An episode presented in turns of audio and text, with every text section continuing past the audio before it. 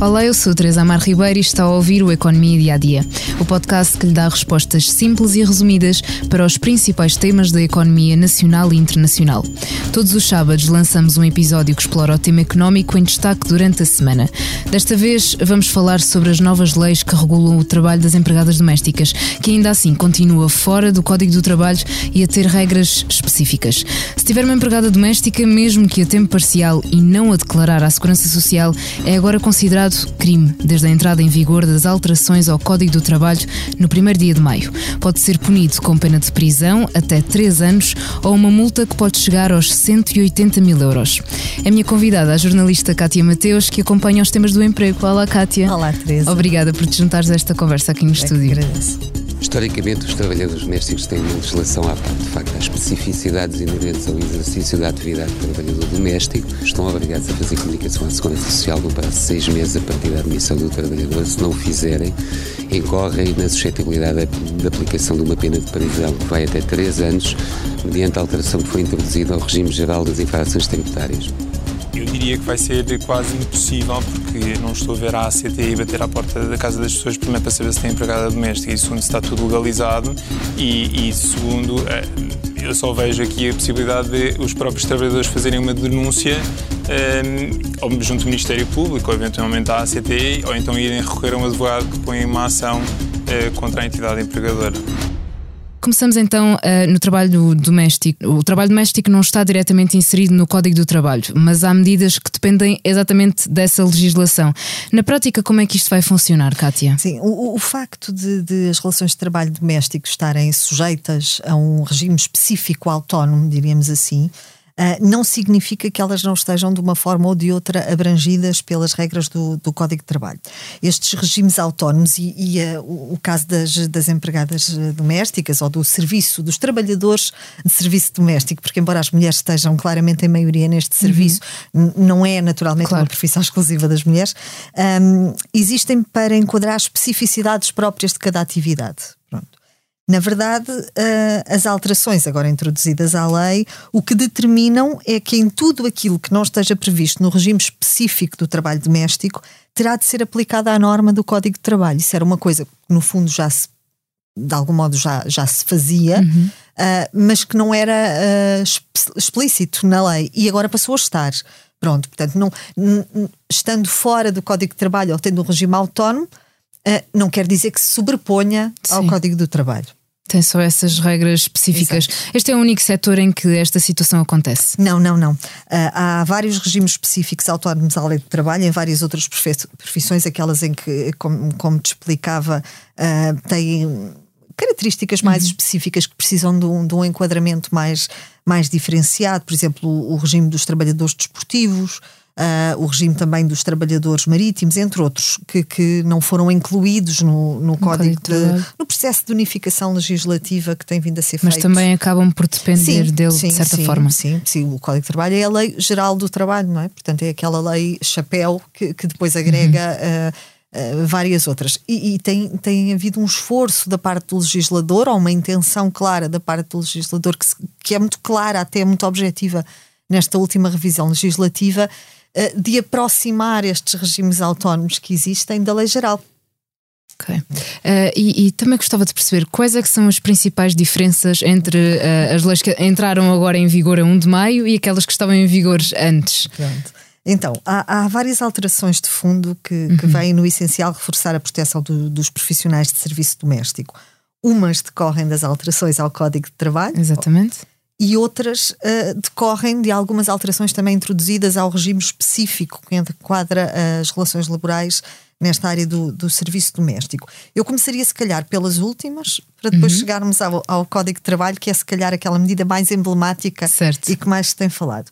Bom, desde logo uh, foi reduzido o limite máximo do período normal de trabalho dos uh, trabalhadores de serviço doméstico, que era de 44 horas semanais, para 40 semanais, aproximando-se assim daquilo que é o regime previsto no Código de Trabalho. Não, não é? Exato. Pronto, portanto, esse, essa foi uma primeira, é uma primeira alteração que entrou em vigor a 1 de maio. Depois, os trabalhadores de serviço doméstico, e aqui não há limitação sobre se estamos a falar de, de trabalhadores que estejam uh, em serviço doméstico alojados na, na casa do, empre, do empregador ou não, não é? Uhum. Uh, têm direito, sem prejuízo da retribuição, ao gozo de férias uh, e feriados previstos no Código de Trabalho. Portanto, Antigamente também, não tinha. sim, era um diferenciado. Há também alterações ao nível da cessação de contrato. Uhum. Nos casos em que o contrato cesse uh, por uh, confundamento na insuficiência económica do, do empregador ou porque se tenham alterado uh, substancialmente as condições. Imaginemos, por exemplo, um empregador que vai trabalhar para, outro, para outra cidade. e, portanto, isso é uma justificação naturalmente para cessar o contrato, porque deixa de claro. ser possível manter aquele, aquele trabalhador, se ele não quiser naturalmente acompanhar a família. É? E é necessário algum pré-aviso? É, é, é isso, era isso que, que te ia dizer. Portanto, houve algumas alterações aqui introduzidas. Um, esta, esta comunicação, esta, a comunicação da cessação de, de contrato ao trabalhador uh, tem que ser acompanhada pelo motivo que está na base dessa cessação, portanto, tem que ser uma coisa muitíssimo uh, bem justificada e a antecedência com que essa comunicação tem que ser feita diverge uh, consoante a duração do vínculo laboral. Uhum. Ou seja, se o contrato uh, durou uh, seis meses, por exemplo, ou se o vínculo, aquela relação laboral se estabeleceu há pelo menos seis meses, o pré-aviso tem que ser de sete dias. Se o contrato durou entre seis meses a dois anos, Uh, o, o, o pré-aviso uh, passa para 15 dias e se for superior a um período de dois anos, portanto, se o vínculo com aquela pessoa, se aquela pessoa trabalha para nós há mais de dois anos, temos que uh, garantir que pré, o pré-aviso é de 30 dias pelo menos. Ok. Depois, além desta alteração, temos ainda uma outra uh, que, que um, introduz uh, no leque de motivos uh, possíveis para a resolução do contrato por parte do trabalhador, portanto, ser o trabalhador a denunciar o contrato antes, antes do tempo, passa a prever expressamente a prática de assédio, seja pelo empregador ou algum familiar deste. Okay. Pronto. Nestes casos, em que, há, em que seja reconhecida uh, essa prática de assédio como justa causa para, para o despedimento, além um, de, de, de, pronto, da, da cessação do contrato, o trabalhador terá ainda direito a uma indemnização, provando-se uh, judicialmente a justa causa desse, desse despedimento. Essa, essa, essa indemnização, desculpa, um, será de valor correspondente a um mês de retribuição por cada ano de trabalho. Uhum. Uhum. Além disso, e agora sim, e agora Código sim. do Trabalho, uh, ah, um, esta talvez tenha sido a, um, a alteração mais mediática introduzida uh, agora. E é assim a que decorre uh, diretamente o Código de Trabalho, e, e nós temos uh, sinalizado muito o seu relacionamento ou a sua relação com o trabalho doméstico, mas a verdade é que esta regra vigora para todas as, as profissões. Portanto, o Código de Trabalho, a revisão do, legislativa agora introduzida, criminaliza o trabalho não declarado. Uhum. O que é uhum. que isto quer dizer? Quer dizer que a partir de agora, seja em trabalho doméstico, seja em qualquer outra profissão, o empregador que não declara a segurança social, um trabalhador, incorre em pena de prisão ou numa multa, que era a tal multa que falavas, até, até 180, até mil, 180 mil euros. Isso depois varia consoante claro. a condição económica do, do, sim, do agregado familiar. O, mínimo rondava os 500 euros, não era? Sim, sim, sim. sim. Aquilo tem um cálculo de valor por dia Exato. e pronto. E, e, e, varia depois entre o escalão remuneratório do, do empregador, uhum. no caso. Uh, e portanto, na prática. Uh, o, o empregador já estava um, obrigado a, a, declarar, não é? O que acontece agora é que não declarar passa a ser crime. Crime, exato. E, portanto, passa a dar uh, lugar à, prisão ou uma indemnização que, que pesa. É? Portanto, é o, o, empregador tem de declarar à Segurança Social que tem uh, aquela pessoa empregada uhum. um, a fazer trabalho de limpeza ou o que quer que seja na, na sua casa. Não é só limpeza, pode ser cuidar é, de idosos, porque Exatamente. o serviço doméstico enquadra vários doméstico. Um, e, e, no caso de, de ser uh, um, um, profissional que trabalha em várias casas, o que é que acontece aí? É irrelevante. É. o número de casas para o qual trabalha, sim. Uh, por hipótese, se uh, um trabalhador de serviço doméstico trabalhar para uh, 10 casas ou 10 empregadores, no caso, distintos, os 10 estão obrigados a declarar a sua relação de vínculo laboral à Segurança Social. E, e a pagar naturalmente, a assegurar, a garantir o pagamento das respectivas contribuições sociais uh, pela prestação desse serviço. Certo. Então, aqui, Kátia, a grande questão que se impõe é, uh, como é como é que isto vai ser fiscalizado e por quem? pois, essa, essa de facto é a grande questão e é uma questão também para, as, para os juristas e para os advogados que se têm pronunciado sobre, sobre este tema. E, e, na verdade, Teresa, pode ser um dos grandes entraves à aplicação prática desta, desta lei, que se percebe, portanto, a intenção do legislador é um combate claro e evidente ao trabalho não declarado, à, à economia informal, uhum. não é? Uh, mas a verdade é que a autoridade para as condições de trabalho, que é quem tipicamente uh, uh, fiscaliza estas situações, apesar de ver os seus poderes reforçados com a alteração legislativa introduzida agora, certo em teoria, não pode fiscalizar casas particulares. Então, como é que este incumprimento vai chegar até eles? É assim, há várias formas. Nós uhum. não podemos, por simplesmente, pensar que isto nunca vai ser percepcionado, porque, imagina, uh, uh, isto pode ser alvo de uma denúncia, seja por parte do, do trabalhador não declarado ou por parte de terceiros. Uh, e imagina também, por exemplo, uma situação de um acidente de trabalho em que o trabalhador dá entrada no hospital. Certo. É muito fácil perceber que aquele trabalhador que teve um acidente de trabalho não está uh, a declarado. Exatamente.